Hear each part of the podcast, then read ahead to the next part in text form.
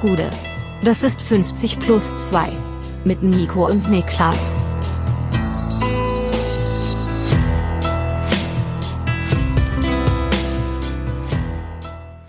»50 plus 2. Ich habe schon wieder vergessen, wie dieses Spezial heißt, obwohl es gerade mir gerade nochmal gesagt worden ist. Mein Name ist Nico Heimer und mir zugeschaltet ist der Mann, der sich ziemlich sicher ist, dass er beim Rennradfahren ein Löwe gesehen hat, Niklas Levinson. Gute. Gute. Die, äh, die Löwin von Berlin hat sich inzwischen in die Eifel vorgearbeitet. Ich habe sie gesehen. ich meine, hier wurde sie ja jetzt ja offiziell zum Wildschwein gemacht, ne? Ja, wenn ich hier in den Bergen unterwegs bin in der Eifel, ich bin ja gerade zu Hause, dann werde ich ja als der Löwe von Berlin bezeichnet. Der, der, Löwe von Berlin wirst du in den Bergen der Eifel bezeichnet? Ja, weil ich da, weil ich die äh, anderen Fahrradfahrer reihenweise auffresse. Ah, okay. Naja, gut, das müssen wir so akzeptieren. Äh, du bist heute mit, äh, mit geliehenem Equipment unterwegs. Wir können auch äh, ganz offen sagen, dass wir schon am Sonntag aufzeichnen. Das, ich habe ganz vergessen, wie sehr ich eine Sonntagsaufzeichnung hasse. Aber schön, dass ich das, das nochmal erlebe. Genau, ich habe geliehenes Equipment und es gibt äh, zwei Leute, bei denen ich mich bedanken muss. Äh, Cedric vor allem, denn das ist das Equipment von Cedric, mit dem ich gerade aufnehme. Und bei Lukas, der mir seines ebenfalls äh, angeboten und vorbeigebracht hat. Ähm, das hat aber nicht ganz den hohen, hohen Standards, die hier bei 50 plus 2 qualitativ gesetzt werden, äh, genügt. Also musste ich auf äh, das Material von Cedric zurückgreifen. Aber ich bin guter Dinge, dass wir hier mit einem, äh, ja, mit einer sehr, sehr guten, mit der gewöhnlichen Soundqualität rausgehen. Davon gehen wir aus. Äh, ja, erzähl doch mal hier, was, was, was macht denn der, der Löwe von Berlin oder wie er genannt wird äh, in der Heimat? Erstmal dir die folgende Frage stellen. Wie viele Zimtschnecken hast du heute gegessen? Äh, eine. Ach, hast du auch eine? Ja, aber von Gifler, diese mini-kleinen, so groß. Ich auch Gifler, ich hatte auch Ikea Gifler Killer. Zimtschnecken. Killer, aber ja. ich habe sechs Stück gegessen. Normalerweise, ich habe eine gegessen, weil ich gestern Abend die gesamte andere Packung gegessen habe, bis auf eine einzige. das ist, das ist nämlich die wahre Geschichte. Nee, bei mir ist es gewesen, ich bin heute, ich war heute Rennrad fahren. Ähm, endlich wieder. Ich habe ich hab, hatte meine Radschuhe mit, habe ein Fahrrad von meinem Vater geliehen, eigentlich alles von meinem Fahrrad von meinem Vater geliehen, außer die Radschuhe. Und äh, bin nochmal die Eifel abgegrast, meine üblichen alten Berge, meine Heimatberge. Und äh, weil ich keine Riegel und kein Gel mit hatte und mein Vater auch nichts mehr da hatte, musste ich auf irgendwas zurückgreifen, was mir Energie gibt. Hab gesagt, Gifler, Zimtschnecken, ihr seid's. Und hab dann einfach, äh, während ich unterwegs war, sechs von denen wegges weggesnackt. Und? Ich liebe, erstmal, also wirklich, ich hatte im letzten Mal hatte ich eine Apfeltasche. Gebäckstücke sind für mich der beste Energiegeber beim Radfahren. Ja, okay. Aber das geht dann, ist auch verbunden damit, dass du kräftig äh, Feuchtigkeit, Flüssigkeit aufnehmen musst, oder nicht? Ja, ja, ich, trinke ich trinke dabei natürlich auch viel. Ich trinke dabei natürlich auch viel. Ey, ich liebe die Berge. Ich habe so vermisst. Ich bin wirklich seit Jahren nicht mehr richtig Steigung gefahren. Es ist das Beste von der Welt, wirklich. Also ich habe jetzt heute erst wieder gemerkt, wie sehr ich das Berliner Flachland eigentlich hasse, weil es ist halt wirklich so 100 Kilometer in Berlin bringen mir nicht ansatzweise so viel wie die 50 Kilometer, die ich heute gefahren bin, weil hier habe ich halt 1000 Höhenmeter mit drinne und das hat direkt eine ganz andere Sportart. Ja, das ist richtig. Hier kannst du so Tempohärte kannst du trainieren die ganze Zeit in Brandenburg. Nichts anderes. Und ich bleib dabei. Auch heute wieder ist, äh, habe ich mich bestätigt gefühlt in meinem absolut äh, irrationalen Glauben daran. Wenn es eine Sportart auf dieser Welt gibt, in der ich hätte packen können, dann ist es Radsport. Ja, ja, ja, klar. ähm, sag mir mal lieber, von was für Bergen wir da reden. Was ist denn das, was sind das für Größenordnungen? Äh, das ist Weil der ich bin mir relativ sicher, dass unsere, unsere Zuhörer aus dem Süden Deutschlands oder vielleicht aus Österreich und der Schweiz gerade schon dabei sind, dir eine DM zu schreiben, dass das gar keine richtigen Berge sind. Deswegen ordnen wir das schnell ein. Es ist der Col du Ver, ähm, aka der Vera Berg. Der Vera Berg hat äh, eine Länge von äh, vier Kilometern, glaube ich, ist der Aufstieg, vier Kilometer Mhm. und eine Durchschnittsprozentsteigerung von sieben Prozent.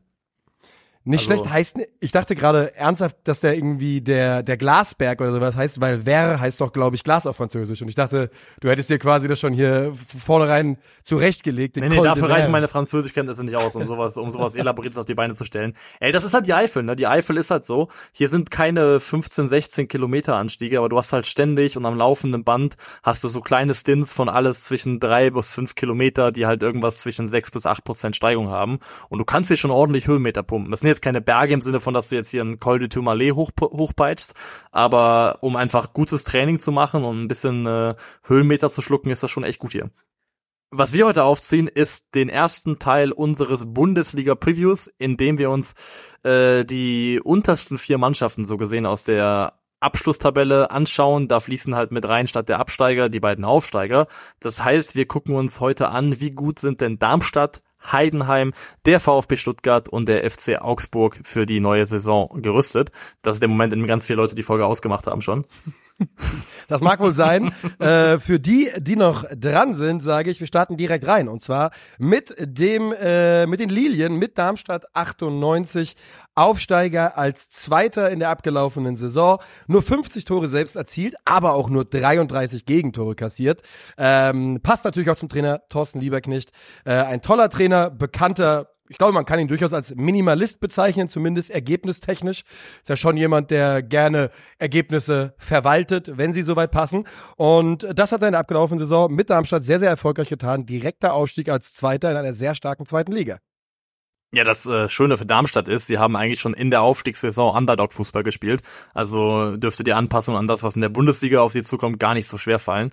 Darmstadt war in der abgelaufenen Saison Platz 12 in puncto Ballbesitz. Ist ja nicht so, dass Ballbesitz immer mit Erfolg korreliert, aber in der Regel ist das schon so, wenn du die obersten zwei, drei Vereine in den allermeisten Ligen durchgehst und dir anschaust, wo die im Ballbesitz stehen, dann finden die sich im Regelfall meistens unter den fünf, äh, Top 5 bis 6 wieder und Darmstadt fällt da eben schon aus der Reihe in der zweiten Bundesliga, Platz 12 ähm, gewesen. Ähm, nee, stimmt gar nicht. Die waren im Ballbesitz auf Platz 9. Sorry, Platz 9. Ja. Und Platz 12 war ihre Passgenauigkeit. Äh, dafür waren sie aber auf Platz 1 für lange Bälle pro Spiel. Also Darmstadt hat die meisten lange Bälle gespielt in der abgelaufenen Zweitligasaison. Und es ist auch ein definitiv, würde ich sagen, prägendes Stilmittel für diese Mannschaft, dass sie von hinten heraus das Feld mit langen Bällen überbrückt, vorne jemand drinne ist, der diese Bälle im Idealfall festmacht und ähm, dass es dann eben schnell in die Spitze geht. Ja, und da sagst du was sehr, sehr Wichtiges und sehr, sehr Gutes, denn zwei, die darin in der letzten Saison bei Darmstadt erfolgreich und elementar beteiligt waren, und da sind wir äh, im Bereich der wichtigsten Spieler der letzten Saison, sind zum Beispiel äh, Philipp Tietz und äh, Patrick Pfeiffer. Äh, Pfeiffer, der Innenverteidiger, ist jemand gewesen, der viele lange Bälle gespielt hat und Philipp Tietz mit äh, zwölf Toren, fünf Vorlagen hat genau die Rolle eingenommen, die du gerade beschrieben hast. Das war so ein bisschen äh, der Zielspieler. Die beiden waren für mich äh, zwei der wichtigsten Leute in der abgelaufenen Saison. Die sind beide nicht mehr da, darüber reden wir gleich noch. Ähm, ansonsten hatte ich mir noch Marvin äh, Melem und äh, Brandon Manu aufgeschrieben als wichtige Spieler in der abgelaufenen Saison. Also wenn du mich gefragt hättest, wer waren im Aufstiegsjahr die drei wichtigsten Darmstädter Spieler, hätte ich gesagt Pfeiffer, Tietz und Melem. Ja, und, das würde ich äh, auch unterschreiben. Und zwei von drei dieser Spieler sind jetzt eben nicht mehr da, mit Pfeiffer und mit Tietz. Melem ist für mich so der in der Zentrale wichtigste Gestalter, den diese Mannschaft ja. hat ähm, und ähm, wichtig, dass er auch da bleibt, weil das wäre eine weitere Säule gewesen, aber dass Pfeiffer und äh, Tietz eben weg sind, das ist schon bitter. Man hat aber äh, versucht, diese Spieler zu ersetzen und man hat es sogar auch getan. Äh, ich glaube, Clara ist gekommen aus, ähm, also nicht Clara, sondern Klarer. ja, richtig. Äh, von Fortuna Düsseldorf, österreichischer Innenverteidiger, ich glaube für so zwei Millionen Euro oder sowas. Genau, also, für, für zwei Millionen glatt und das einer der teuersten Einkäufe in der Darmstädter Geschichte. Ähm, ich persönlich finde es einen sehr, sehr guten Transfer. Du hast ja gesagt, kam von Düsseldorf. 23 Jahre alt, dafür schon wirklich viel, viel Erfahrung. Und ähm, aber ich war auch überrascht über die Höhe der Ablöse, auf, äh, die die Darmstädter bezahlt haben. Und ein zweiter Innenverteidiger, den sie geholt haben, war Matej Maglitzer. Stuttgart-Fans äh, wissen, wer das ist. Der hat vor vier Jahren noch Oberliga gespielt. Ähm, dann zum VfB, dann über äh, die Schweiz, zwei Saisons in der Schweiz, Stammspieler in der Innenverteidigung gewesen und jetzt ausgeliehen vom VfB an Darmstadt, äh, steht also vor seinem Bundesliga-Debüt, ist ein äh, absoluter und das passt natürlich, denn Patrick, für Patrick Pfeiffer gilt dasselbe. Ähm, auch Maglitzer ist ein absoluter Berg von einem Mann. Berg von einem Mann ist ein gutes Stichwort für den weiteren Neuzugang namens Fraser Hornby. Mhm. Sehr schöner Name, wie ich finde. Der ist von Darmstadt verpflichtet worden, ist ein Stürmer und äh, dürfte so ein bisschen angedacht sein, ja, rollentechnisch die, die Lücke zu füllen, die von Tietz hinterlassen wird. Ja. Thorsten Lieberknecht hat in Bezug auf den, mit Bezug auf den Transfer gesagt, unsere Scouting-Abteilung hat viel Zeit und Energie aufgebracht, um mit Fraser den Stürmer ausfindig zu machen, der genau in unser gesuchtes Profil passt. Also Hornby ist 1,95 groß, damit auch mal eine Ecke größer nochmal als Tietz. Und was dieses Profil angeht, er rankt erstens sehr hoch, also in der abgelaufenen Saison leihweise bei Ostende gespielt, kommt, äh, hat er glaube ich, kommt da auf acht Tore in der Liga. Ich glaube, elf Ähm, Tore insgesamt waren es am Ende. Elf Tore, also über, übergreifend, wettbewerbsübergreifend, elf Tore, zwei Vorlagen. Yes, und ähm, was da eben spannend ist, er rankt sehr hoch bei erhaltenen langen Bällen, das haben wir eben angesprochen, die Menge an langen Bällen, die Darmstadt spielt. Und er war in der gesamten belgischen Liga der Spieler mit den meisten geführten Kopfballduellen pro 90 Minuten. Also kein Spieler in Belgien hat mehr Kopfballduelle geführt im Schnitt pro Spiel als Fraser Hornby. Also da hat sich ähm, Darmstadt genau diesen Spieler gesucht, der eben Zielspieler sein soll, der die langen Bälle verwerten soll, weiterleiten soll. Ich habe mir auch nochmal seine Tore, die er in Belgien gemacht hat, angeschaut, bisschen angeschaut, wie er spielt. Und ich finde es gar nicht so unspannend. Ich finde tatsächlich, dass Thorsten Lieberknecht das gut getroffen hat, damit dass das Profil sehr, sehr gut passt. Ja. Ähm, also der hat, hat seine Limits, dieser Spieler natürlich, und ist jetzt kein dynamischer, explosiver Typ. Aber wenn er dafür da sein soll, genau das zu machen, sich in der Luft durchzusetzen bei vielen, vielen langen Bällen, die Darmstadt spielen dürfte in der Bundesliga, dann ist das im Rahmen der Möglichkeiten, die dieser Verein auch finanziell hat, auf den ersten Blick zumindest ein sehr sinnvoller Transfer gewesen. Ja, du hast, es schwingt natürlich eine Sache mit. Darmstadt muss in der Bundesliga so ein paar Wetten eingehen. Da müssen Dinger, da müssen Spieler sich entwickeln, da müssen Transfers aufgehen, wo man halt ein bisschen ins Risiko geht und sagt, der könnte funktionieren. Ähm, und so sehe ich auch diesen Transfer von Fraser Hornby. Insgesamt übrigens muss man, kann man mal festhalten, dass die Jungs von äh, Thorsten Lieberknecht die steigen auf und sind physisch direkt eine der stärksten Mannschaften der Liga. Ne? Ähm, denn wie gesagt, äh, ich hatte jetzt gerade schon vom neuen Innenverteidiger gesprochen, der ist 1,98 Meter groß. Weißt du, wen die noch im Kader haben für die Offensive neben, äh, neben Fraser? Zum Beispiel 1,99 Meter Aaron Seidel, 1,88 Meter Oscar Wilhelmsen. Ähm, also da ist einiges an Körperlichkeit im Sturm. Und ich glaube, in dieser Vorbereitung ist, äh, kommt ein Spieler so ein bisschen ins Laufen, bei dem man im Winter ähm, schon viel erhofft hatte. Und das ist äh, Philips Stojikovic. Der war relativ teuer. Ich glaube, der hat über zwei Millionen Euro im Winter gekostet, kam nicht so richtig gut rein in der Rückrunde, ähm, ist aber mit einer ebenfalls guten Physis, Physis versehen, aber vor allem auch in der Endgeschwindigkeit. Im Antritt nicht unbedingt, aber in der Endgeschwindigkeit brutal schnell. Wurde mit über 36 km/h geblitzt in der zweiten Liga.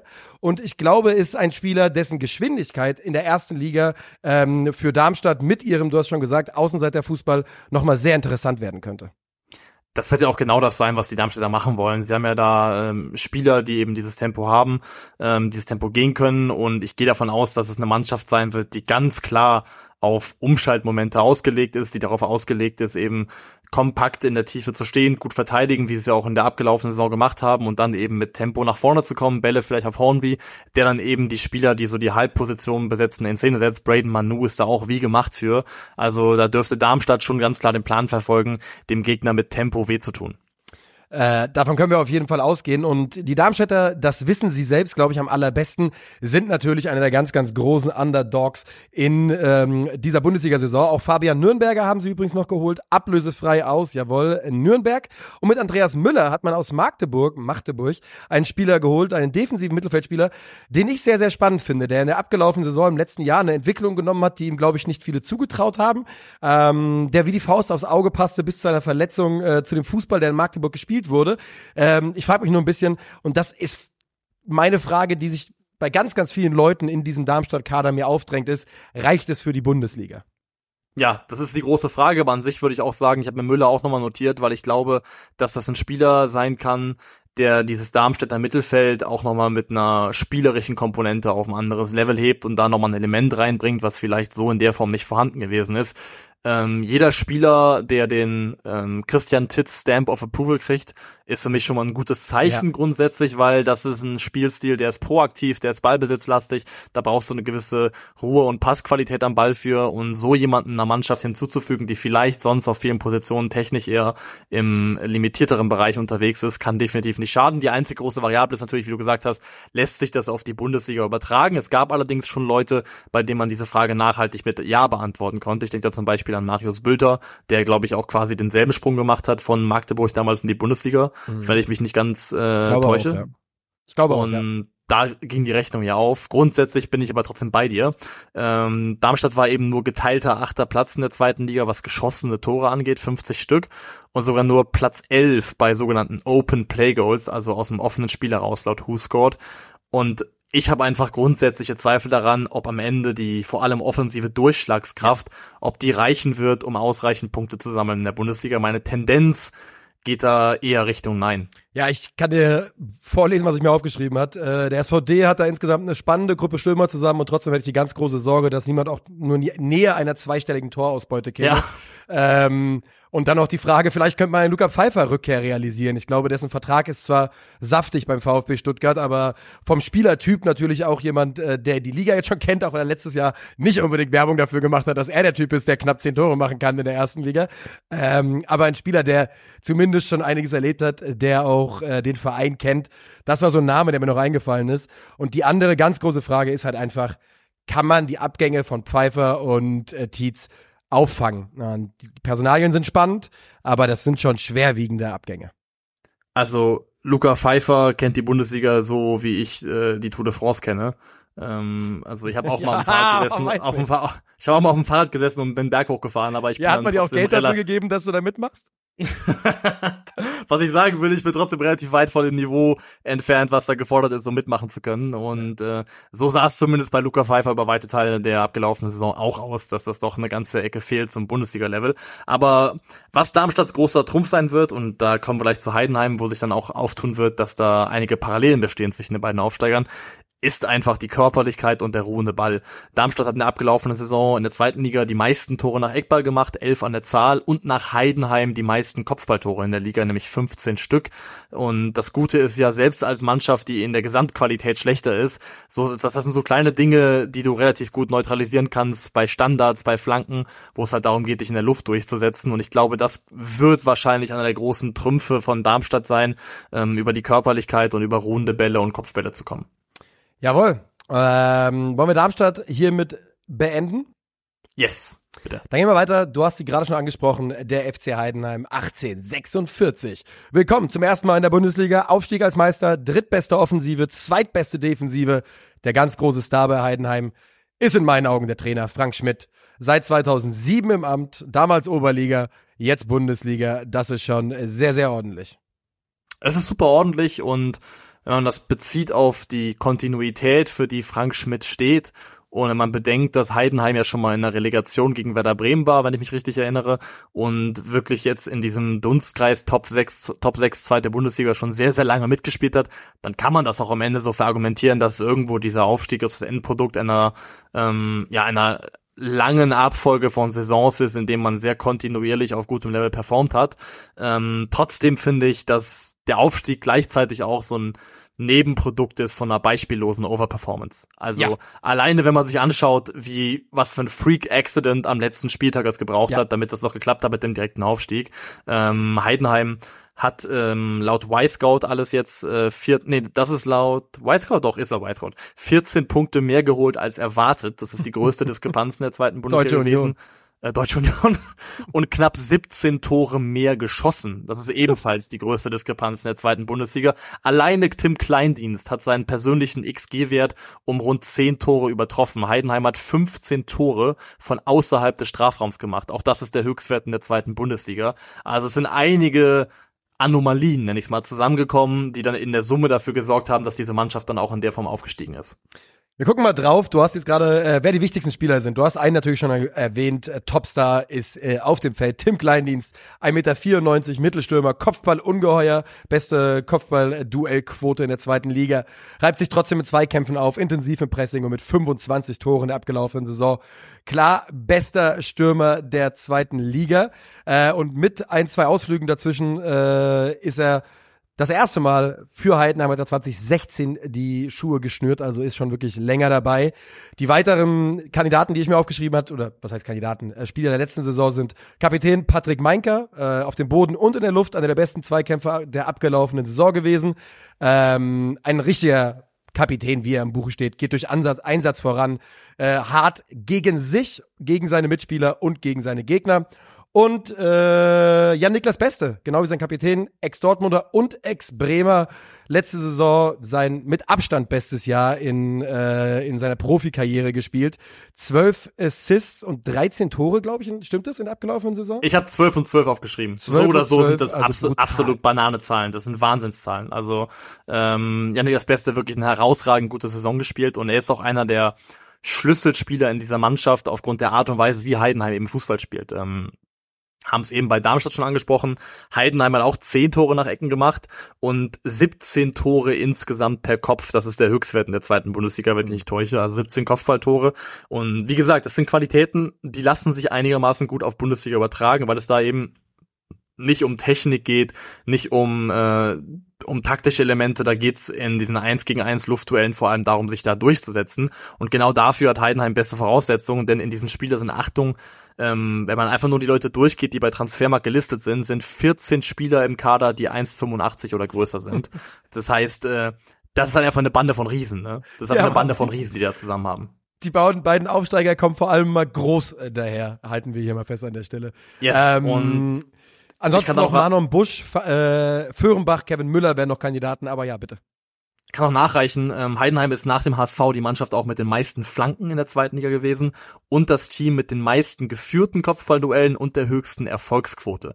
Also alles, was, also alle Statistiken weisen darauf hin, das, worüber Heidenheim kommt, ist über Standards, Eckbälle, Freistöße in den 16er, über Flanken und dann eben Spieler wie Tim Kleindienst in Szene setzen. Und wie gesagt, ich erwarte das auch in der Form in der Bundesliga und bin der Meinung, dass es im Grundsatz eine Idee ist und eine Art und Weise zum Torerfolg kommen zu wollen, wo es eine einigermaßen äh, vernünftige Aussicht auf Übertragbarkeit gibt.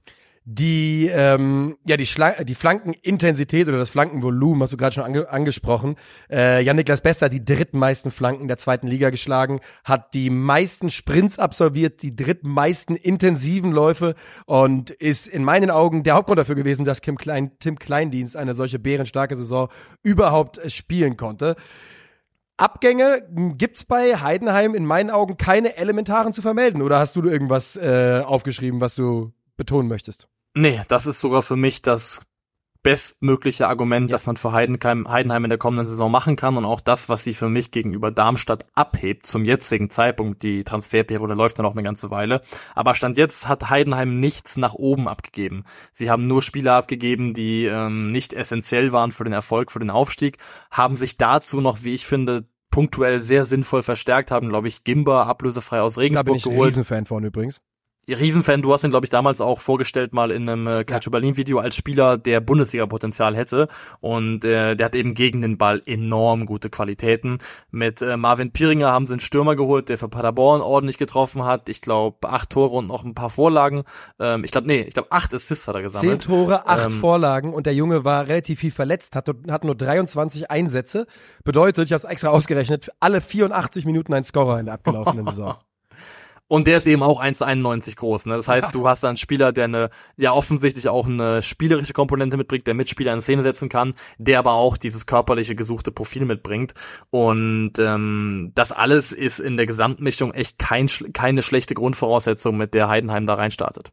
Nee, und ähm, ganz kurz nochmal zu Benedikt Gimber. War Fritz-Walter-Medaille in Gold 2014. Ja?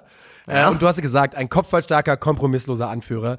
Äh, in, Im Abschiedskampf bei Regensburg überqualifiziert, aber das hat ihn nicht daran gehindert, trotzdem sich mit wirklich allem, was er hat, immer rein zu prügeln. Und ich freue mich, dass er jetzt die Chance in der Bundesliga bekommt. Und Marvin Pieringer, ähm, der teuerste FC Heidenheim-Transfer, der nicht Tim Kleindienst heißt.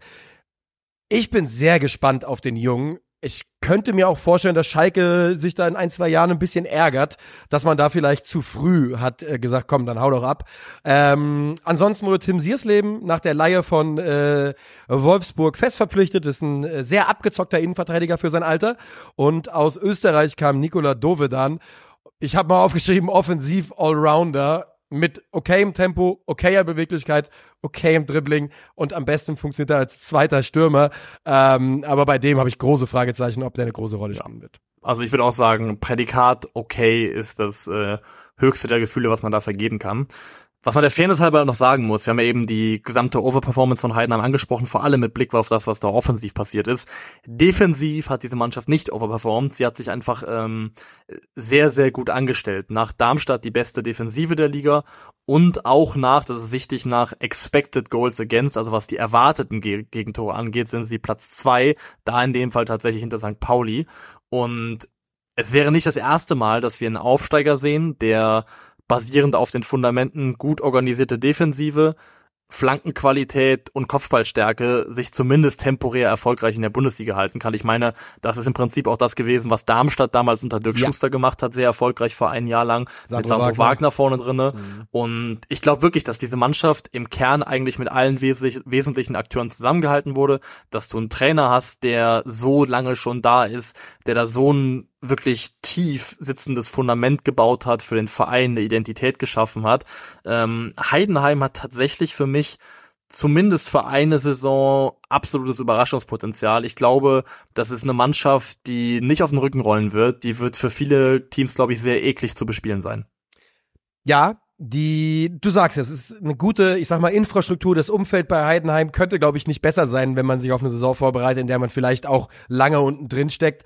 Ähm, haben eine Spielidee, die wahrscheinlich okay übertragbar ist, haben sich gut punktuell verstärkt, haben inzwischen auf wichtigen Positionen äh, zwei bis drei Mann Tiefe. Das ist auch wichtig. Und trotzdem, bis ich sie sehe in der Bundesliga, habe ich ganz, ganz große Fragezeichen. Und das ist ja klar, es hat ein Aufsteiger zum ersten Mal Bundesliga spielt. Also das ist null Vorwurf. Das ist auch absolut äh, Captain Obvious, was ich, was ich hier mache. Aber ich gucke mir halt diesen Kader an und frage mich, ob das reichen kann äh, von, der, von der Qualität. Voll, wie gesagt, vollkommen klar bei einem Aufsteiger. Ähm, Trotzdem würde ich mitgehen, dass wenn ich die beiden Aufsteiger vergleiche, dass ich Heidenheim mehr Potenzial äh, geben würde als Darmstadt für eine Überraschung, welcher Form auch immer.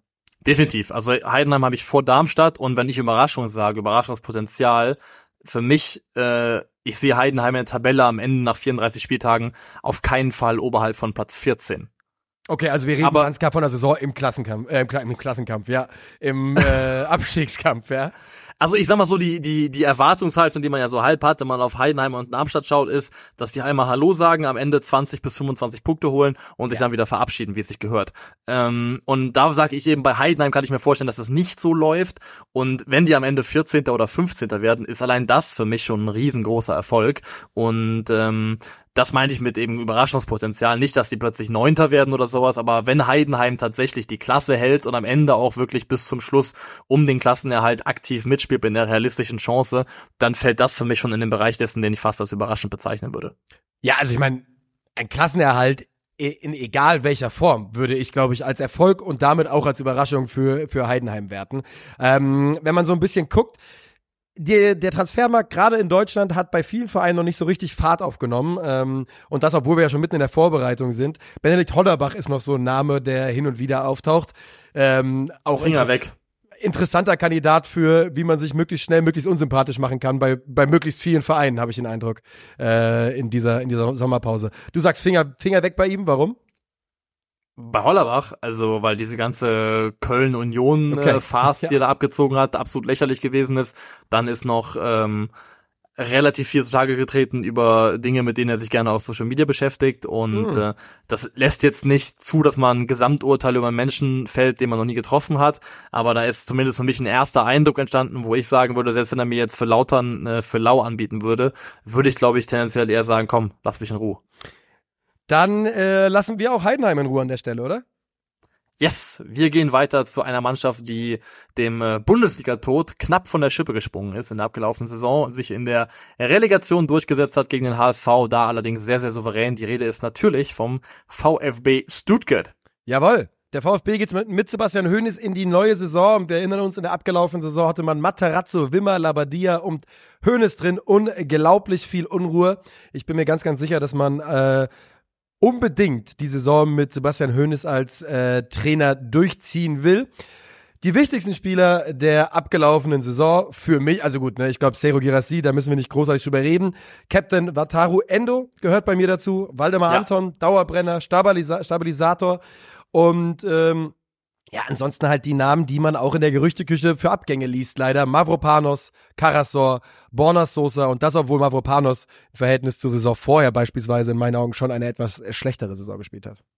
Das ja, aber er ist eben immer noch im, in dem, was er mitbringt und dem, was er kann, so spannend als Personalie, vor allem wenn man bedenkt, dass bei ähm, Maropanos noch ein verhältnismäßig moderates Preisschild draufgesetzt werden würde, dass es, glaube ich, einfach unweigerlich Interesse an ihm gibt. Was ich zuletzt ge gelesen habe, ist, dass da italienische Clubs ein Auge drauf werfen, unter anderem Juventus und auch Napoli, mhm. die äh, sich das wohl vorstellen könnten, bei Mavropanos mal vorstellig zu werden. Und das ist auch das, was den VfB einzuschätzen zum jetzigen Zeitpunkt so schwierig macht, dass du halt nicht weißt, wie viele von diesen Spielern, die aktuell im Kader stehen, am Ende tatsächlich noch da sind. Denn ansonsten geht's mir so, wie es mir schon oft gegangen ist. Ich gucke auf diese Mannschaft, ich stelle mir vor, wie eine A11 dieses Teams aussehen würde und ich kann, ich kann mir in den kühlsten Träumen nicht ausmalen, wie die absteigen ja. soll.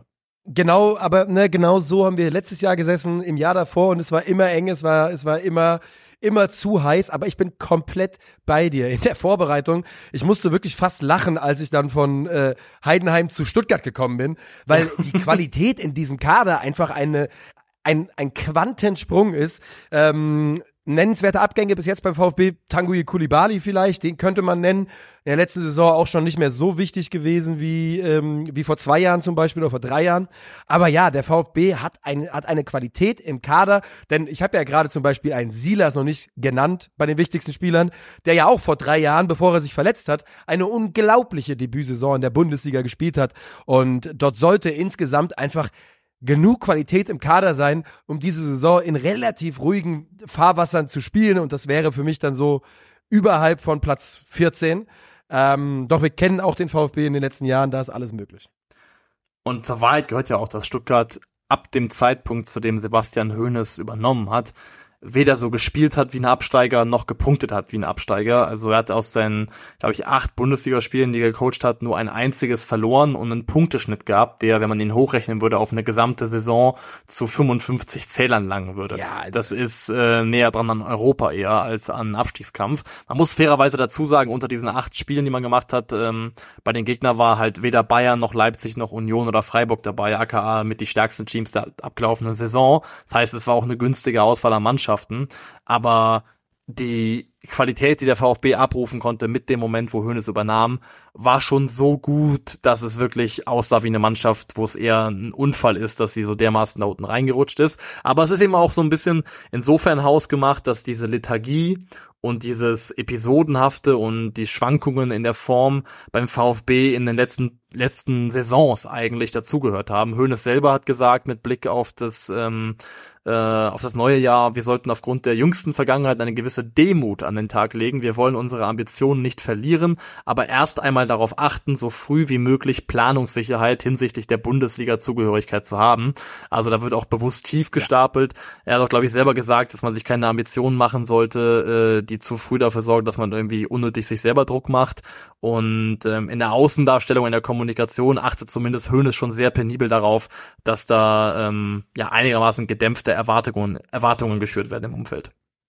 Und es ist ganz einfach so, das kann man ganz klar sagen, der VfB, und das klang da gerade auch schon durch, hat sich den Klassenerhalt als Ziel gesetzt und das ist auch äh, richtig so. Alles andere wäre wahnsinnig, auch wenn die, die letzten äh, Monate ganz gut aussehen.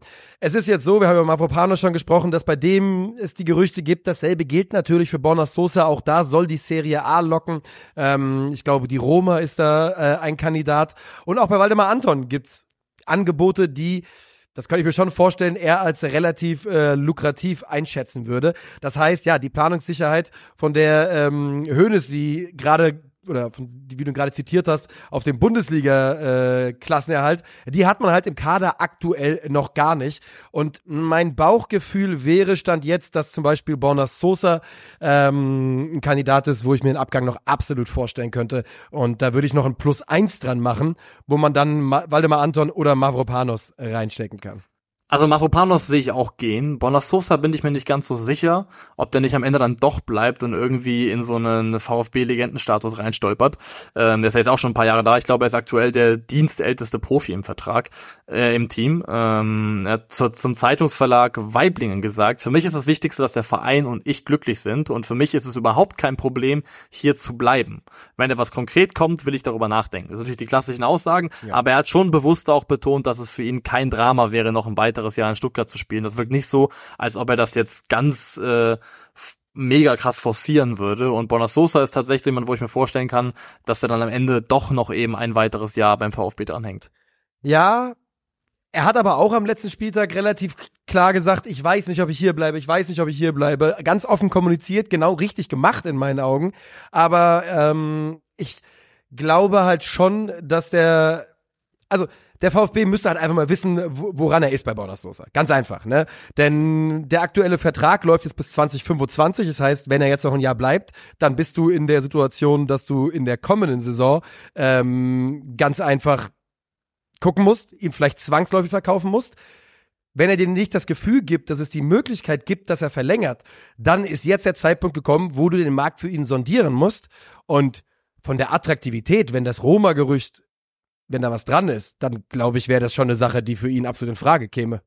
Ja, für jeden Verein, der irgendwo im Dunstkreis von Europa League bis Champions League Ambitionen sich bewegt und mit einer Systematik spielt, die ähm, ja, die einen Schienenspieler hat, die darauf ausgelegt ist, eine hohe Flankenqualität in der Mannschaft zu haben mit einem klaren Zielspieler. Für jede dieser Mannschaften, die es da gibt, muss Bonasosa zwangsläufig ein super attraktiver Spieler sein, weil er genau dafür einen unheimlich großen Mehrwert liefert. Deswegen, ich halte es auch alles für möglich, nur wenn ich mir jetzt vorstelle, die Namen, die ich so als Wechselkandidaten sehe, Mavropanos, Anton hast du schon angesprochen, Sosa und auch Girassi, ist tatsächlich mein Bauchgefühl bei Sosa noch am positivsten. Beim Rest wird schwierig.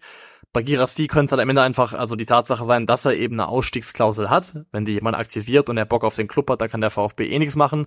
Und dass damit halt auch die Chance ein, einhergeht, ähm, ja, relativ schnell eine ordentliche Gewinnmarge einzufahren, weil man halt eben ähm, ja, fest verpflichtet für einen insgesamt überschaubaren Preis und man dann plötzlich ein paar Millionen plus machen kann innerhalb kürzester Zeit. Warum nicht? Vor allem, weil ja auch schon so ein bisschen ein potenzieller Nachfolger in den Start Löchern stehen soll. Also der VfB macht wohl klares Auge auf Pavlidis von AZ Alkmaar, falls ähm, Girassi gehen sollte. Der hat sich in der Bundesliga noch nicht bewiesen. Äh, Girassi hat das jetzt eindrucksvoll getan, aber rein vom Profil her ist Pavlidis ein sehr spannender Spieler, der auch dazu gut passen würde, der ja auch bei Gladbach schon ein Thema gewesen ist, bei Werder ein Thema sein soll, falls da jemand geht.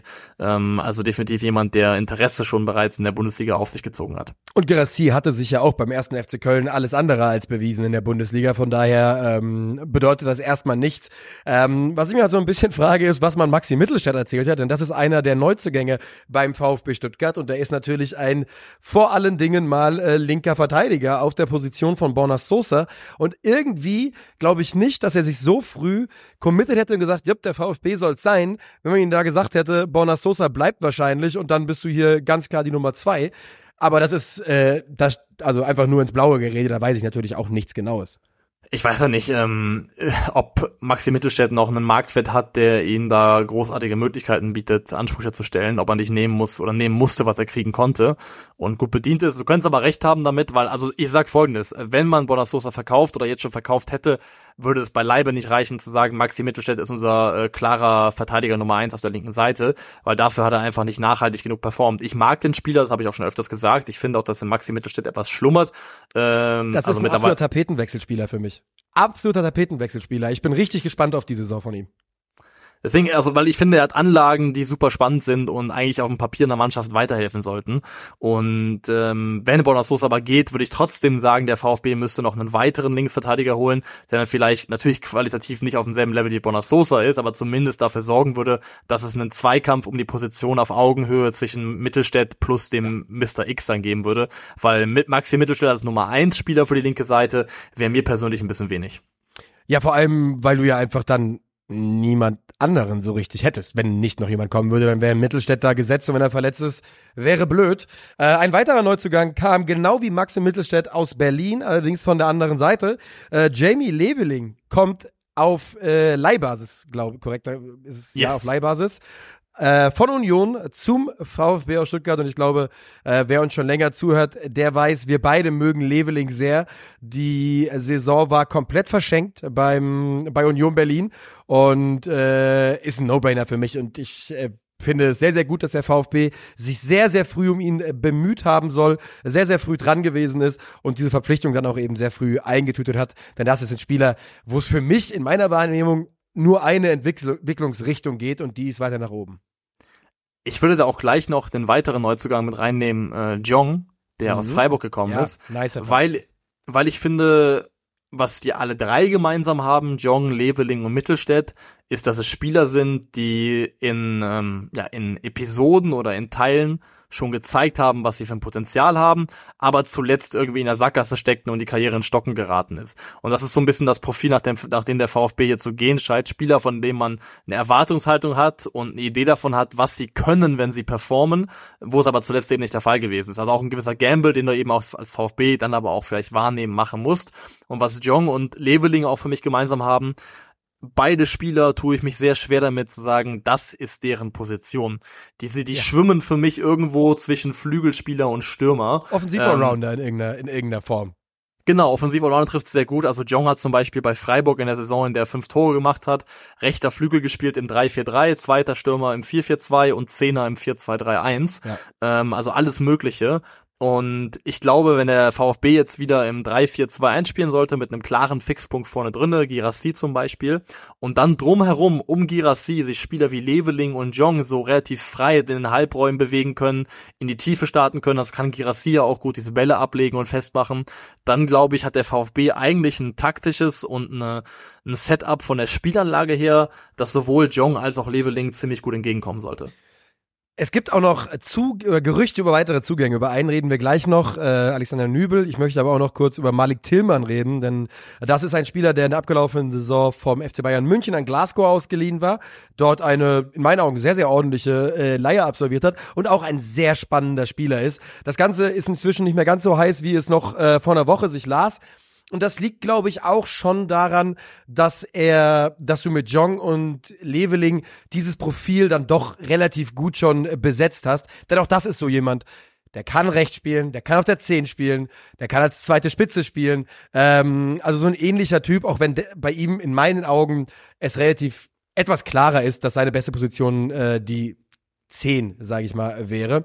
Ähm, und es gibt eben auch die Gerüchte, und das scheint jetzt sehr konkret zu werden, um Alexander Nübel und einen Transfer, einen, äh, eine Laie vom FC Bayern München zum VfB Stuttgart.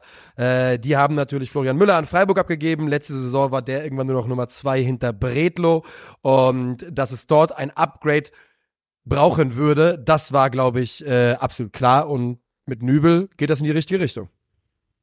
Ja, ich habe aber so mein Problem ist oder das große Fragezeichen ist, ob der VfB nicht eigentlich schon intern das Upgrade hat. Du, und du kannst nicht mit einem 17-Jährigen spielen. Das kannst du nicht machen. Wenn der nicht also, funktioniert. Ich also bin der Milan größte konnte, Fan von ihm. Milan konnte das damals mit Donnarumma. Milan war aber auch kein Abstiegskandidat. Das ist doch, ich bin ja wirklich der größte Fan. Ich habe auch aufgeschrieben. Dennis Simon ist das größte Torwarttalent, das wir wahrscheinlich in Deutschland haben. Der braucht aber, du kannst jetzt noch nicht mit dem 17-Jährigen spielen. Davon bin ich absolut überzeugt. Wirklich nicht. Was machst aber du, wenn der nicht funktioniert? Dann scheiße Bredlo rein. Doch wieder Bredlo. Und der sagt, ah ja, vielen Dank, dass ich hinter dem Teenager auf der Bank sitzen dürfte. Jetzt habe ich wieder Bock. Weiß ich nicht. Also, also du bist ja gerade auch die Stimme der Vernunft, die er spricht, das gebe ich ja ganz offen zu. Aber es ist trotzdem ein heikles Thema, denn ähm, Simon hat jetzt in der Vorbereitung viel gespielt, hat jetzt im Test gegen Arnheim äh, auch durchgespielt, weil Bredlo sich verletzt hat, hat in einem anderen Test auch schon durchgespielt, weil Bredlo nicht konnte ähm, und macht das sehr, sehr gut. Und der, du siehst dem Jungen einfach an in der Ausstrahlung, in der Figur, die er jetzt schon ist mit seinen 17 Jahren, das ist kein x-beliebiger Jugendtorwart, der da jetzt durchstößt, das ist einfach ein riesengroßes Talent auf der Position. Ja. glaube ich 1,92 groß oder sowas, hat auch wirklich Gardemaß. Ähm, und äh, ganz spannend ist ja, dass Fabian Wohlgemuth, der eben jetzt Sporttäter beim VfB ist, auch klar gesagt hat selber, dass es darum ginge, eine wirtschaftlich sinnvolle Entscheidung zu treffen und aber auch Dennis Simon die Perspektive nicht zu verbauen. Und deswegen Nübel macht für mich Sinn und es wäre qualitativ ein riesengroßes Upgrade, aber ich würde mehr als eine Laie mit Nübel nicht machen. Deswegen, also, und genau, aber darauf läuft es ja auch hinaus, denn die Rede aktuell ist, und vielleicht lege ich da auch die Worte, die man, die man so liest, äh, zu sehr auf die Goldwaage, aber die Rede ist von einer Kaufoption. Keiner Kaufpflicht. Genau, Kaufoption, ja. Und dann sehe ich da, klar, also für vier Millionen, das ist so die kolportierte Leihgebühr, das ist schon ziemlich knackig, das ist schon sehr, sehr viel Geld. Aber wenn du quasi Simon eine, ein Jahr Windschatten gibst und dann einfach sagen kannst, yo, mach's gut, Alex. Äh, ich finde das in Ordnung, denn man muss ja auch dazu sagen, ich glaube, Simon war noch nie im Bundesliga-Kader. Das passiert dann jetzt das erste Mal. Ich finde, wie gesagt, ich bin großer Fan davon, immer junge Spieler starten zu lassen, eigentlich auf der Torwartposition. Aber ich glaube, der VfB äh, weiß ganz genau, dass, diese, dass Dennis Simons Zeit vielleicht im Sommer 24 erst beginnt. Ich glaube halt, dass die sowohl die Bernd Leno als auch die äh, Flachodimos äh, äh, Wunde Ja. noch nicht ganz verheilt ist beim VfB. Das. Oder dass die einfach noch nachwirken, weil das eben zwei ebenfalls große Torwarttalente waren, die ihren Weg gegangen sind, aber eben nicht über, über den VfB Stuttgart. Und ähm, dementsprechend, glaube ich, ist man da sehr vorsichtig in der Art und Weise, wie man Dennis Simon aufbaut und wie man ihn einbauen möchte. Aber ich fände Gottverdammt fände ich das geil, wenn die einfach sagen würden, hey, ganz ehrlich, dieser Teenager hier, das ist unsere Nummer eins, was wollt ihr machen? Und es dann doch funktionieren würde. Das ist natürlich, Ja, ich weiß natürlich. komplett, dass das ist ein Ris Risiko, dass ein Bundesligist, der in den letzten zwei Jahren dem Abstieg gerade so von der Schippe gesprungen ist, sich eigentlich nicht erlauben kann zu gehen. Ich glaube, er hätte unheimlich viel Kredit von den Fans. Ich glaube, er könnte sich sehr viel erlauben. Also das ist aber äh, das Thema. Wie viel kannst du dir wirklich erlauben? Wie viel kannst du dir wirklich erlauben, wenn es hart auf hart kommt, wenn es darum geht, der VfB steigt dir vielleicht ab? Weil weißt du, was da auch eine Situation sein kann? Dass Dennis, Dennis Simon noch nicht volljährig ist, aber das größte Arschloch in Stuttgart ist, weil er, äh, weil er vier, fünf große Böcke drin hat. Das kann auch passieren. Es ist brutal riskant mit so jungen Keepern. Ja, ist es. Und ich glaube auch die am Ende, also es klingt ja auch so, dass ähm, diese Nübelei am Ende funktionieren wird. Was ich da lese, ist, dass man beim VfB sehr zuversichtlich ist, dass man mit den Bayern sich am Ende einig werden würde, dass es schon relativ weit sein soll. Ähm, und dann ist es auch eine okaye Lösung, weil wie gesagt, Nübel ist sowohl zu Müller als auch Bredlo, also beiden etablierten Kräften der Vorsaison, ein ganz, ganz klares Upgrade, hat echt eine gute Saison in Monaco gespielt. Ich hoffe halt wirklich dann nur, dass ähm, Dennis Simon dann spätestens nächstes Jahr die Chance kriegt. Dann ist er mit 18 immer noch blutjung für einen Ja. Torwart. Also das ist ja immer noch kein Alter. Aber ich finde einfach, dass es ein großes, großes Talent ist, dass die Chance zumindest äh, zeitnah beim VfB zwischen den Pfosten zu stehen verdient hätte. Da schließe ich mich un, äh, kom komplett vollumfänglich an, so wollte ich sagen. Ähm, denn Dennis Simon ist einfach ein brutal spannender Spieler. Was haben wir zum VfB noch auf der Uhr? Ich habe nur noch einen Satz, damit es nicht äh, komplett ungesagt bleibt. müssen wir auch nicht, im noch, De- nicht im Detail drauf eingehen. Aber ich erwarte nur unter Sebastian Hoeneß, dass in der kommenden Saison sowohl Enzo Mio als auch Joscha Wagnumann eine deutlich größere und wichtigere sportliche Rolle spielen, als das über weite Teile der Vorsaison der Fall gewesen ist. Genau, wir haben es ja unter Sebastian Höhne schon gesehen. Sie waren unter ihm zwei der, der wichtigeren Spieler. Ähm, was ich noch sagen wollte, für mich ist das ganz Elementare und da würde ich fast über den Kader hinaus gucken und über die Mannschaft, dass der VfB endlich irgendwie ein bisschen Ruhe in diesen Saftladen bekommt. Äh, das wünsche ich mir auch für die VfB Stuttgart-Fans, denn es war ja wirklich nicht auszuhalten die letzten zwei, drei Jahre. Ein Nebenkriegsschauplatz nach dem nächsten, manche innerhalb des Teams, manche außerhalb des Teams, aber da muss einfach mal etwas Ruhe reinkommen. Also ich, würde glaube, ganz kurz, ich glaube, die Ruhe wird nicht kommen aus den Akteuren heraus, die da drumherum um den Verein agieren. Meine These ist, dass der VfB unter Sebastian Hoeneß sportlich gut genug sein wird, dass daraus zwangsläufig eine gewisse Ruhe einhergeht. Das ist eine, also ich schließe, ich kann mir das komplett so vorstellen, wie du es gesagt hast, ist aber eigentlich katastrophale Voraussetzung für einen. Fußball-Bundesliga-Verein, ne? muss man auch mal sagen. Naja, ähm, Ansonsten äh, zum VfB, sie haben übrigens auch noch, der soll mal erwähnt worden sein, Jovan Milosevic geholt, gilt als großes Talent, wird aber noch ein bisschen brauchen. Und wir ziehen weiter zum Vorjahres 15. zum FC Augsburg, die eine sehr, sehr inkonstante Saison unter dem Ehrlich Brother gespielt haben und das nach einem ordentlichen Start. Enrico Maaßen geht in seine zweite Saison als Cheftrainer. Und man hat aber das Gefühl, dass nicht nur Augsburg ihm vertraut, äh, sondern er auch Stefan Reuter vertraut und die da gerade so ein bisschen den Enrico Maaßen-Kader zusammenbasteln und der sieht ganz ordentlich aus.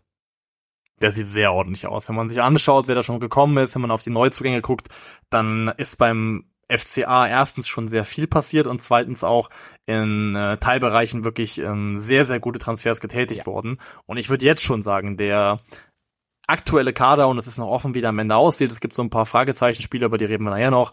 Mergin Berichter bleibt oder geht er, Rauve Leo, Udo Kai, da kann noch was passieren. Ähm, aber so wie er jetzt aussieht, dieser Kader ist definitiv keiner mehr und war er eigentlich auch schon in der Vorsaison nicht, mit dem du es rechtfertigen kannst, in der Bundesliga am Ende 15. zu werden.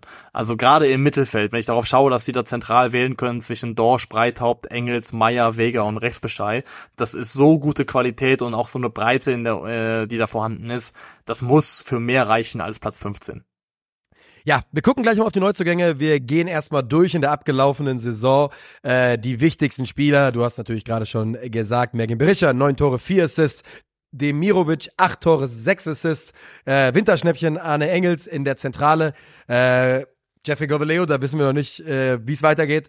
Elvis Rexbejai und äh, Rafael Ginkiewicz, Ginkiewicz, auch wenn er weg ist, war letzte Saison noch sehr, sehr wichtig. Und was ich interessant finde, ist, die Augsburger waren für mich in den letzten Jahren, war so, wenn irgendwo ein Spieler der Vertrag ausgelaufen ist und der Spieler war 33 Jahre alt und hatte 200 plus Bundesligaspiele, dann war ich mir immer relativ sicher, dass der FCA da mal anruft und sagt, hier, wie sieht's denn aus? Ähm, ich denke an Jürgen Baumgartlinger, an Caligiuri, ja. an André Hahn, an, an Strobel, an wen nicht alles.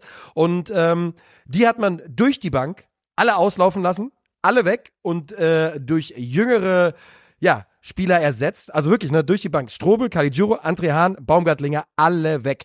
Und äh, Ricardo Pepi für 11 Millionen verkauft. Klar, man hat Verlust gemacht, aber man hat ihn noch ganz gut abgefangen. Das ist besser gelaufen, als man das äh, zum Zeitpunkt, äh, wo er noch da war, hätte erwarten können. Würde ich auch sagen. Und ähm, die ganz große Frage auf der Abgangsseite ist eben, wie sieht's aus um Mergim Berischer? Ähm, man soll in Augsburg einem Abgang relativ offen gegenüberstehen, weil man eben überzeugt davon ist, dass Bellio diese Lücke füllen kann. Ja, das kann ich auch verstehen. Bellio hat bereits angedeutet, dass er gute Qualitäten hat. Ähm, ich weiß nicht, ob sie sich so sehr ähneln oder eher komplementieren ähm, von der Art und Weise, wie sie spielen. Also Bellio ist ja schon jemand, der viel auch ausweicht, der viel auf den Flügeln unterwegs ist. Ähm, aber ich glaube auch, dass er eine Qualität hat und dass wir von Bellio deutlich mehr sehen werden, auch in der kommenden Saison. Außerdem hat ja auch Augsburg bereits so ein bisschen vorgesorgt, hat eben aus Darmstadt Philipp Tietz geholt, ähm, der nicht das Berischer-Niveau hat, aber der definitiv brauchbare Fähigkeiten mitbringt.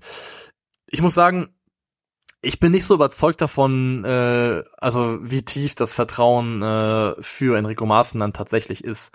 Da okay. habe ich so ein bisschen Restzweifel. Wirklich? Also weil er hat selber gesagt, ähm, meine Mannschaft soll sich mit dem Ball stetig weiterentwickeln, also jetzt kürzlich in einem Interview mit Sport 1 und gegen den Ball das intensive Spiel auf dem Platz bekommen. Intensives Spiel ja, mit dem Ball stetig weiterentwickeln, das war schon der Vorsatz vor der abgelaufenen Saison.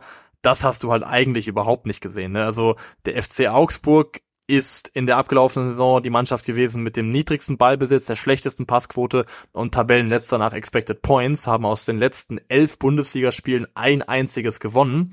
Also wenn ich ehrlich bin, ist Enrico Maaßen auf meiner Liste für Trainer, die ganz, ganz schnell unter Druck geraten könnten, eigentlich sehr weit oben. Oh, ich, ich wünsche es mir aus einfach nur aus dem Grund nicht, dass es dann so, dass sie dann so einen Schwachsinn machen würden, gerade in diesem Transfersommer mit diesem großen Kaderumbruch, wenn man das mit einem Trainer macht, dem man äh, irgendwie nur an dem man nur noch 50 Prozent glaubt, der irgendwie nach acht Spieltagen weg sein könnte. Das wäre schon einigermaßen bescheuert und das wäre nicht das erste Mal, dass ein Verein über sowas massivst stolpern könnte.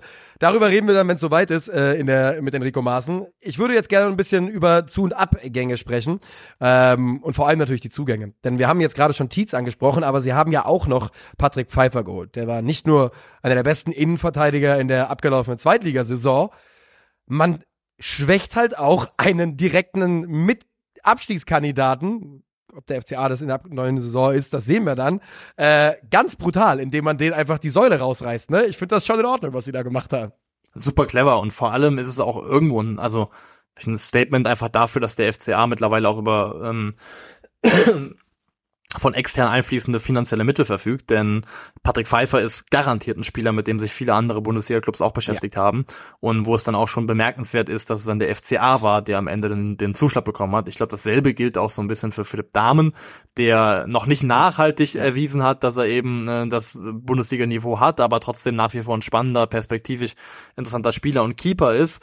Vielleicht ist da beim FCA auch ausschlaggebend gewesen, dass da die Chancen ganz gut sind für Nummer 1 Status, weil eben mit Gikiewicz Schluss ist und äh, gegen Kubek hast du vielleicht ganz gute Chancen, dich durchzusetzen. Ich habe da relativ starke Bauchschmerzen auf der Position beim FCA. Auf der Torwartposition. Ich habe bei Finn Dahm das Gefühl, dass da keine Ahnung, ich kann es nicht mal an irgendwas festmachen. Mein Bauchgefühl ist, dass der Junge nicht so gut ist, wie, wie wir alle denken. A, Mainz Tags, also Mainz Keeper Tags, ne, Torhüter, die Mainz verlassen, stürzen ab, Loris Karius, Florian Müller, äh, da, das haben wir alle schon gesehen. Aber B, Mainz hat sich nicht gewehrt. Mainz hat, gesagt, hat relativ, relativ klar, als Finn Dahm so in die Richtung ging von wegen, yo, ich werde hier entweder Nummer eins oder äh, ich gehe ablösefrei, hat Mainz gesagt, für dich ist es Tor zwei, mein Freund. Und ähm, ich habe da, das wird Gründe haben. Mainz 05 ja. ist ein super clever arbeitender Bundesliga-Verein. Ich glaube, Finn Dahm ist ein guter Torwart, ist ein Bundesliga-Keeper. Ich denke es schon. Aber ich habe ein bisschen Fragezeichen auf der Position beim FCA. Also ich verstehe es zumindest, wenn man sagt, ey, die gehen in die Saison mit Finn Dahmen, ähm, wo der Restnachweis noch offen ist, und mit Kubek, ähm, der als Nummer eins bisher auf jeden Fall Schon nicht einiges funktioniert nachgewiesen, hat, ja. ähm, der hat einiges nachgewiesen, nur nicht das, was er vielleicht nachweisen sollte, dann kann ich verstehen, warum man da Bauchschmerzen hat. Also ist für mich absolut nachvollziehbar. Aber dann eben noch äh, Pfeiffer, ähm, haben wir schon angesprochen. Und dann für mich einer der besten Transfers und auch jemand, wo ich sagen würde, der hätte so, so vielen anderen Bundesliga-Clubs auch super zu Gesicht gestanden, das ist Tim Breithaupt. Yep, kommt für 2,5 Millionen Euro aus Karlsruhe. Ähm, ich glaube, im selben Video, als ich Benedikt Gimber als Spieler, die in die Bundesliga kommen sollten, vorgestellt habe, hast du Tim Breithaupt vorgestellt. Ja. Ähm, und ich bin da komplett bei dir. Ich möchte auch nochmal ganz klar sagen, weil es jetzt mit Damen vielleicht so negativ klang, was der FCA in diesem Transfersommer gemacht hat, ich finde es nicht nur gut von der sportlichen Perspektive, ich finde es auch wirklich clever. Ähm, also großes Lob an Stefan Reuter für das, was der FCA bis jetzt da macht es ist eine saugute Mischung aus günstig geholter Erfahrung.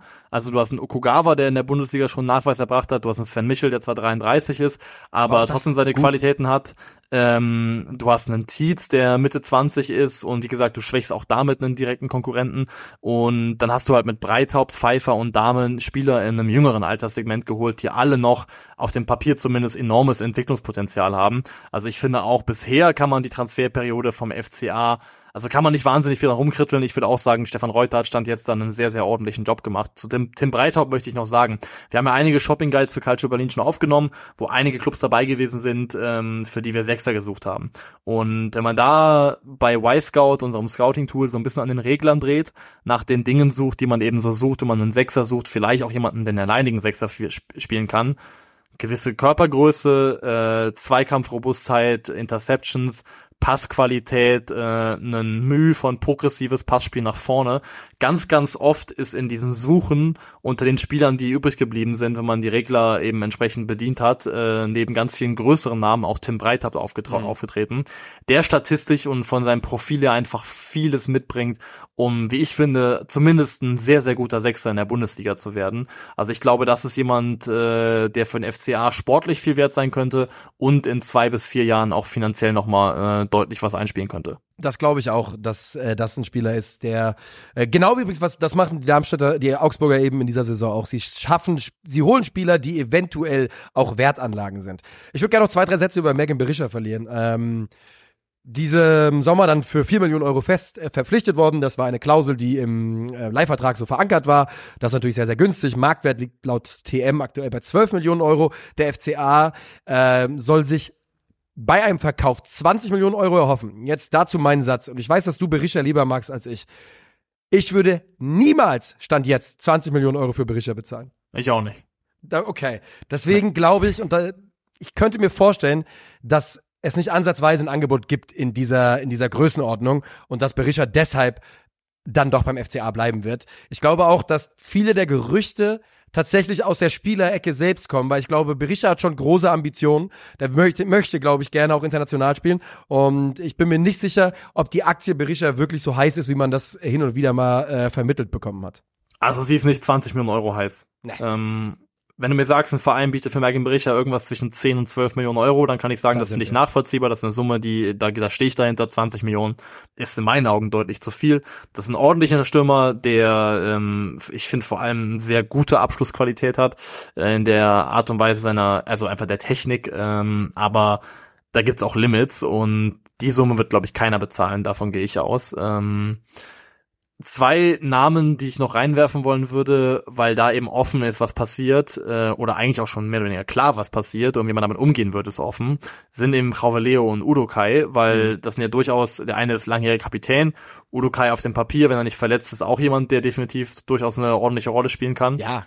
Ähm, ist für mich, ist für mich Stammspieler, wenn er, wenn er mal richtig fit wäre. Also Udokai, find, ein sehr, sehr guter Mann eigentlich. Und das Ding ist halt, bei Ravaleo hat man es proaktiv gelöst, da zitiere ich mal Stefan Reuter. Jeff ist ein sehr verdienter Spieler, wir wollten fair mit ihm umgehen. Die Saisonanalyse hat ergeben, dass wir eine neue Struktur und Hierarchie wollen. Deswegen haben wir Jeff frühzeitig mitgeteilt, dass sein 2024 auslaufender Vertrag nicht verlängert wird. Oh. Ähm, kann man intern so entscheiden. Die Frage ist, ob man das öffentlich so kommunizieren muss. Ähm, nur das hat schon irgendwie auch ein Brett, wenn dann einem langjährigen Kapitän gesagt wird, übrigens, ähm, der ja auch wahrscheinlich kein Kapitän mehr bleiben wird dann. Nee, ähm, das ist eine Planke, die er da über, über die, über das Board gelegt, also über ja. die Reling gelegt hat. Der, der gute Mann äh, läuft jetzt gerade hinauf auf den offenen Ozean und gleich macht's plumps. Und äh, bei Udukai ist es eben so, der hat auch nur Vertrag bis 2024, wie Leo auch. Und der hat eben, glaube ich, jetzt selber sehr proaktiv äh, verkündet, dass er eben nicht verlängern möchte, dass er seine FCA, seine vertragliche verlängert. Und da ist halt die Frage, wie gehst du mit diesen beiden Personalien um? Und wenn in beide noch Bewegung reinkommt, dann plötzlich geht beim FCA im Kader auch nochmal eine andere Baustelle auf in der Innenverteidigung. Und dann wird das Fragezeichen nochmal größer. Ja, das ist absolut richtig, denn äh, bei, ähm, bei Udokai sollen sich ja durchaus ein paar größere Vereine zumindest mal so ne, äh, gemeldet haben, gesagt haben, könnte man sich vorstellen. Und ich glaube, der ist da aktuell abgeblendet vom, vom großen Traum. Und dann wäre die Innenverteidigung definitiv zu dünn und da bräuchte man nicht nur Quantität, sondern auch ganz klar nochmal Qualität. Und ähm, das könnte dann schwierig werden, aber mein Bauchgefühl beim FCA ist wirklich gerade, dass Stefan Reuter äh, da hat einen guten Run. Äh, übrigens auch, glaube ich, ein Sportdirektor, wo man vielleicht auch in ein, zwei Jahren nochmal drauf guckt und äh, größere Vereine vielleicht drauf gucken und sagen, ist das nicht jemand für uns? Boah, ja, kann schon sein. Ich finde, bei, was bei Reuter halt nicht gut funktioniert, ist meiner Meinung nach seine Außendarstellung. Ich finde ihn im Medien. Er macht ja auch fast nichts mehr inzwischen in der, in der Öffentlichkeit, fairerweise, oder? Ja, aber er wird ja so, einfach weggesperrt. Die, die er zu Recht auch irgendwo, weil ich finde, so die Art der Interviewführung, die Art der öffentlichen Aussagen, die er tätigt, die waren das ein oder andere Mal schon ein bisschen daneben. Und ähm, ich weiß nicht, ob ihm das auch ein bisschen selber im Weg steht. Wir sind uns beide einig, dass es, was da kadertechnisch bisher passiert ist, ist sehr, sehr ordentlich. Aber ey, ich muss nochmal sagen, wenn ich das Team durchgehe, wenn ich jetzt schaue auf das, was da an Potenzial drin ist, aber auch schon an Qualität und ich muss dann nochmal vor allem auf das Mittelfeld verweisen. Also wenn ich jetzt vorstelle, was weiß ich, Augsburg in einem äh, 3-5-2 und die drei im Mittelfeld, die jetzt zusammen spielen, sind Breithaupt, Arne Engels und Niklas Dorsch, das ist super gute Qualität. Du hast vorne drinne mit, äh, mit Demirovic und Bellio potenziell einen super spannenden Sturm. Ah, also, sogar, stell dir mal vor, Berischer bleibt noch da. Das sind ja drei Spielertypen, die man sich sogar zusammen vorstellen kann, ne? Mit Bellio und Demirovic, zwei Jungs, die gerne roamen, die gerne auf die Flügel rausgehen, die sich gerne viel bewegen und mit äh, Berisha einen abschlussstarken Spieler. Da, man kann sich da richtig was zusammen äh, dichten bei denen. Genau, und deswegen finde ich aber auch, muss der Anspruch von Augsburg an sich selbst, aber ist auch mein Anspruch an Augsburg mit dieser Mannschaft, dass nächste Saison mehr gehen muss als dieses Jahr. Das ist definitiv, Augsburg war lange so diese Mannschaft, wo wir gesagt haben, die verlieren gefühlt äh, jedes Wochenende 1-0, am Ende haben sie 35 Punkte geholt und bleiben irgendwie drinne. Mhm. Und äh, für dieses Mantra und für diese Art des Fußballs ist diese Mannschaft eigentlich auf dem Papier kadertechnisch stand jetzt zu gut. Und deswegen ist zumindest der Anspruch, den ich habe an den FCA, dass tatsächlich mal sichtbar fußballerisch sich was zum Besseren verändert hat und diese Mannschaft nicht wieder bis zum Ende da gerade den Hals über Wasser halten kann. Niklas Dorsch kommt ja jetzt auch fast nochmal wie ein, wie ein Neuzugang eigentlich jetzt wieder in diese Mannschaft ja. rein. Der hat ein absolutes Seuchenjahr hinter sich. Äh, also das wird, wird sehr, sehr spannend beim FCA und ähm, was natürlich deutlich wird, und das liegt aber auch an den Aufsteigern, dass wenn man hier in dieser Folge, wenn man uns jetzt bis hierhin zugehört habt, es ist ein unglaublicher Qualitätsunterschied zwischen den Aufsteigern und den arrivierten Bundesligisten. Ja. Ähm, das wird sich noch ein bisschen mal gucken, wie sich dann so durchzieht, denn es gibt ja auch durchaus Mannschaften, die äh, wie der VfB Bochum, die zwar jetzt in ihre dritte Bundesliga-Saison gehen, aber äh, nie mit dem ganz großen Geld umgehen durften bis jetzt. Aber ich würde, ich würde ähm, sagen Singular. Es gibt eine Mannschaft und das ist Bochum. Ja, ich habe gerade, ich habe währenddessen so überlegt, was, wen ich noch nennen könnte. Bin, bin noch nicht weiter in meiner Recherche. Mag, mag nur Bochum sein, ja. Äh, Bochum ist ein gutes Stichwort, denn ich glaube, wir können uns dann rauskehren. Ich bin, glaube ich, ja. durch mit dem, was ich sagen wollte. Du auch? Ja. Und da können wir schon mal verweisen darauf, dass das Teil 1 war, das Bundesliga-Preview. wo es Teil 1 gab, wird es auch in Teil 2 geben und 3, 4 und 5 auch. Nächste Woche reden wir dann eben über besagten VfL Bochum, Werder Bremen, die TSG Hoffenheim und den ersten FC Köln. One of these things doesn't fit. Könnt ihr euch selber aussuchen, was das sein soll. Äh, ich sage auf jeden Fall vielen Dank fürs Zuhören. Ähm, schöne Woche und äh, bis zum nächsten Mal. Macht's gut. Tschö. Oh.